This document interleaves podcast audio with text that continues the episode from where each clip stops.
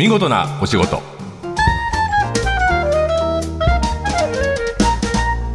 出版社マガジンハウスの編集者西田善太です。この時間は見事なお仕事。企業の中の人に直接お話を伺い見事な取り組みや新情報をお届けする番組です、えーいきなりですが今日の言葉は Love is work 愛は仕事だ、えーこの番組たくさんの言葉を集めてます、えー先輩から言われた言葉とか、えー映画を見ていた時に見つけた言葉とかセリフとか本を読んで気になった言葉。え日々の支えになる見事なお言葉を集めていますが今日はですね実はゲームから取った言葉なんだねこれね、It Takes Two というゲームはいはい。ちょっと話題になったゲーそうなんですすよ、ムでよねえっと、2021年に、はい。えーゲーム・オブ・ジ・イヤーという、まあ、つまりゲーム界のアカデミー賞のような賞をですね。大賞を受賞したゲームでして、でつい昨年の冬ですね、はい。に、えー、任天堂スイッチでも発売をようやく念願のされて。要はまあ簡単に説明すると、はい。えー壊れかけた夫婦が、はい。えーまあ、ある魔法のようなものをかけられて家の中で、えー昔邪険に扱った掃除機と戦ったりとか、あのお互い協力しないとそうなんですよ、うん。あのその場に2人人間がいないとプレイできないという、はいはい協力プレイね。そう。しかも今オンラインがね主流のこの世の中において、はい、オフラインで2人揃わないとできないというところが非常あにまあつまりその場に2人いないとダメっていう。そううん。あだからそんな面白いね。そうなんですよ。リモートでやるんじゃなくて。そうそうそう会話しながらやらないといけない、あ声をか声掛けし合ってやるってことはそうそうそうじゃあ、えーそのゲームが終わった後2人の関係はまた親密になってるという設定なんだろうね。はい。で、えー。まあ、このゲームの中でそう象徴的に語られる、まあ、言葉がこの愛はまあ2人で作っていくものなんだよと努力して、ね。はい、あの昔負け潤さんのコピーで丸いだったと思うけど、ハッピーエンド始まるってコピーがあってつまりハッピーエンドっていうのはハッピーエバーアフターっていうけど、幸せに暮らしましたとさと、はいはいはい。王子様とお姫様はっていうけど実はその後の方が大変なんだって。ハッピーエンドを続けるには、うん。ものすごいメンテナンスが必要なんだっていう言葉だと。だから丸いでお買い物をしして とかいう話だと思うんだけど、はい。まあ、ラブイズワーク、えー愛は仕事だっていうのは皮肉にも聞こえるけどそれだけ一生懸命やれっていうことだと思いましょう。はい 僕にとっては大事な 言葉。はい、あもうもう一度言いますね。今日の見事なお言葉はゲーム、えー、It Takes Two から取った Love is Work でした。さて、今日の見事なお仕事、えー立川多摩地域、東京の、えーまあ、東西で東京で見るとちょうど真ん中ぐらいになりますけど奥多摩と東京23区の間立川多摩地域を中心に不動産事業を展開する立ち日ホールディングスの方にお話を伺いますえ今日は株式会社立ち日ホールディングス代表取締役社長村山正道さんにいらしていただいています。よろしくお願いします。お願いします。えー立ち日ホールディングス立ち日は、えー立つに飛ぶと書きますけど、名前の由来は、あの前身が立川飛行機って言いまして、はいはい、立川飛えー飛行機、はい、終戦の時にまあ端折ったんでしょうかね、立ち火と。立ち日の日は飛行機の日飛なんですね。行機の火ですね。で非常にね立ち火って言いにくいんですよね。そうえー立ち日、そうですね。ですから地元の方の年配の方は言いにくいんでタッピさんタッピさんってよく言われましたね。タッピ。ー、ええ。うんうん通称タッピ。ーそうですね、年配の方はそうおっしゃいますね。じゃあ、えー最初はじゃあ飛行機をずっと作ってたんですね。前身は私はあの陸軍の絡みが多かったですね。はい。えー赤とんぼってご存知ですかね。あ練習機ですね。9号式1型練習機、はい。陸軍仕様ですけども、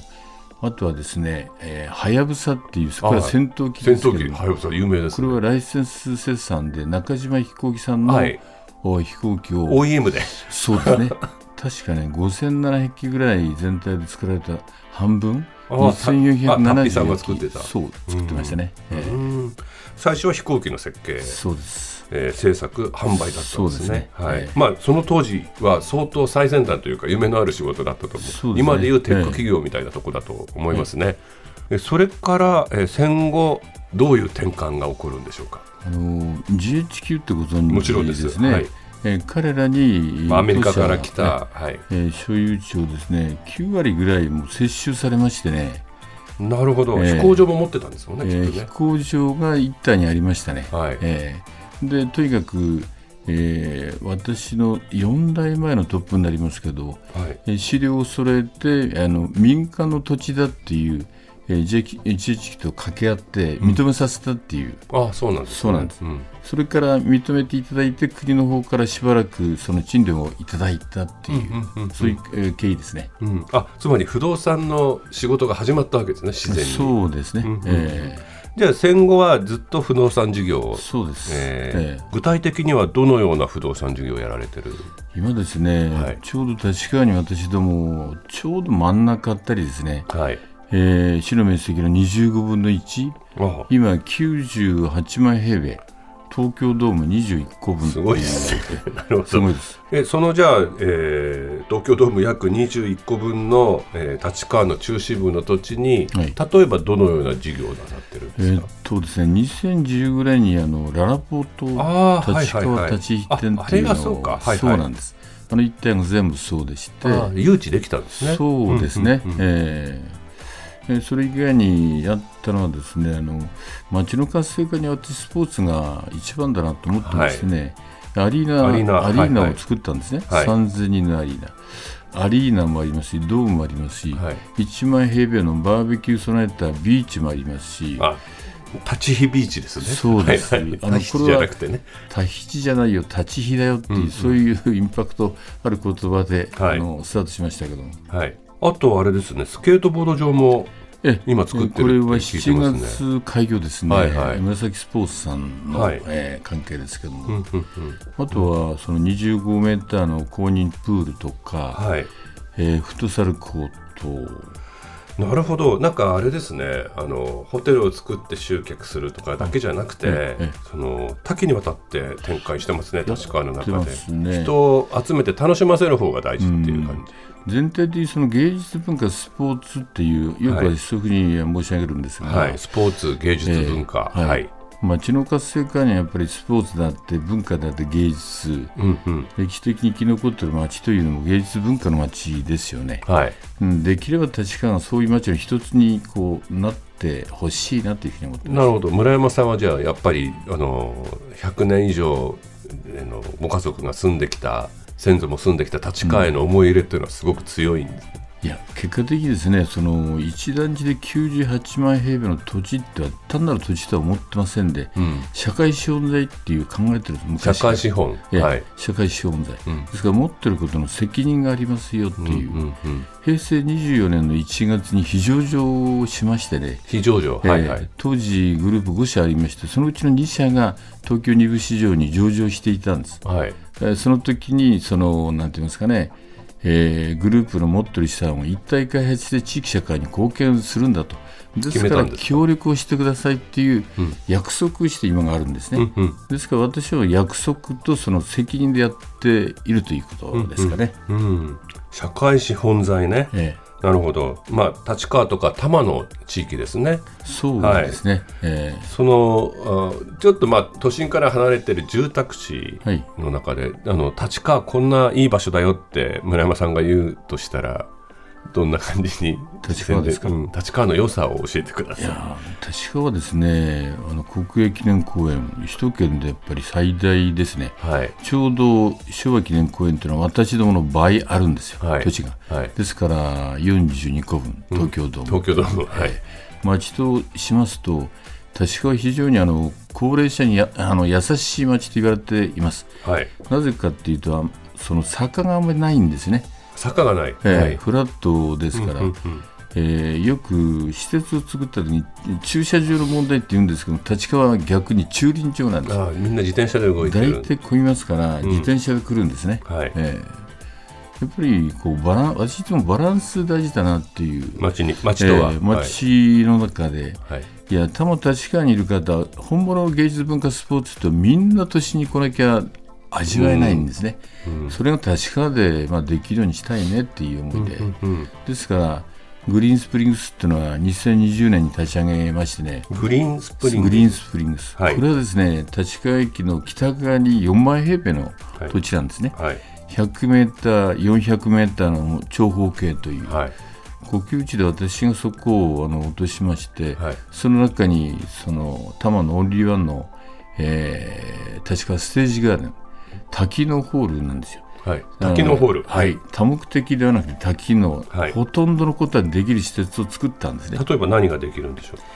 例えばですね歌舞伎もできますし、はい、えー、お相撲もやりましたし、うん、プロレスもやりましたし、うんうん、もう会食もできますしね。1階のフロア椅子が1008置いてあるんですが、うん、全部それ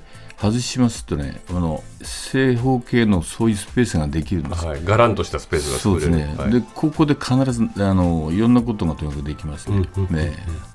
なるほど。なんかあの TBS ラジオではこの番組が終わった後に多摩地域に特化した番組ですね。立ち日グループプレゼンツ多摩盛り上げ宣言を放送しています。村山さんはこの多摩地域全体をえー、例えば住んでいる人のためもそうでしょうけれど東京や、えー、埼玉とかあちこちの人たちに宣伝するとしたらここだって言えるところはありますか？まずですね立川って東京はその東西に長いですね、はい、立川ほぼ真ん中にありましてね。なるほど、えー、よく私東を見るとえー、日本の経済の中枢となるこうオフィス街、はい、一点西を向くと水緑あふれる奥多摩がありましてね、ですからどっちに対しても確かはゲートウェイじゃないの？っていう。ああそっか、えー、ゲートウェイか。そうですね。立あの立川ゲートウェイとも言えるということですね。いや、はい、もっともっとね多摩の奥多摩の魅力をこう発信したいなっていう。そうですね、23区って東にあの固まってあるだけですもんね、はい、実は東京って横に長いんですもんね、東西に。ええ、はい。ですが多摩県っていう考え方ですと確か420万人ぐらいいらっしゃるんですよ。はいはい。えー多摩県と考えるとね、そうですね、うん、面白い考えですね。えー多摩の中学は間違いなく今、立川になってますんでね、そういう意味ではあの近隣の方が立川がもっともっと盛り上がらないと、うん、波及効果が奥まで行きませんよっていう、まあ、立川の動きは非常にね、ありがたい、嬉しいっていう。なるほど、今の盛り上げ方はね。えー、そうですね、えー、なんかあのビールの醸造所も立ち火ビールもあるって聞いたんですけど、ね、立ち火ビールを作りましたね、はいはい、クラフト、はい、そうですね、クラフトビール。ベースは3種類ですけど、今はですね9種類作ってますね、はいはい、ベルジアンホワイトというビールがですね、はい、インターナショナルビアカップ2022で金賞でした。すごいですね。その分野の世界一ですよね。えー、今はどんどん販路をこう広げてまして、はい、ビルクジ行きますとその場でタップルームとありましてね。あはい、もう飲める飲めるんですね。うん、立川駅近辺ですと最近あの帰る場所が増えてきました。あそうですか。さてその人たちがきっと立川を盛り上げるためにさまざまな活動をしていると思いますが立ち,、えー、立ち日ホールディングス、えー、100周年に向けて、えー、何か、えー、今後の展望というか来年ですよね。はいえー、今年99周年でで、ね、100周年事業はその、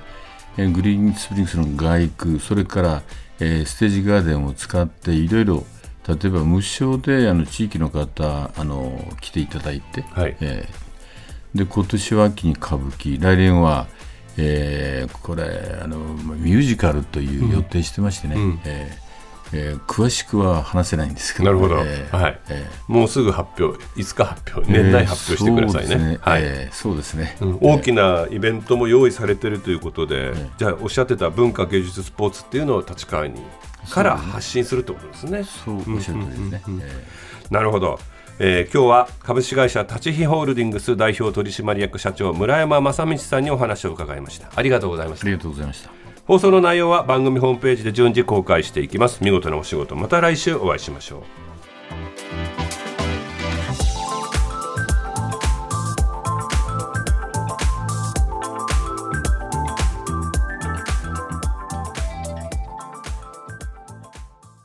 TBS ワシントン支局の樫本照之と涌井文明です。ポッドキャスト番組「週刊アメリカ大統領選2024」では大統領選の最新の情勢やニュースを深掘り。現場取材のエピソードや舞台裏も紹介しています。毎週土曜日午前9時頃から配信です。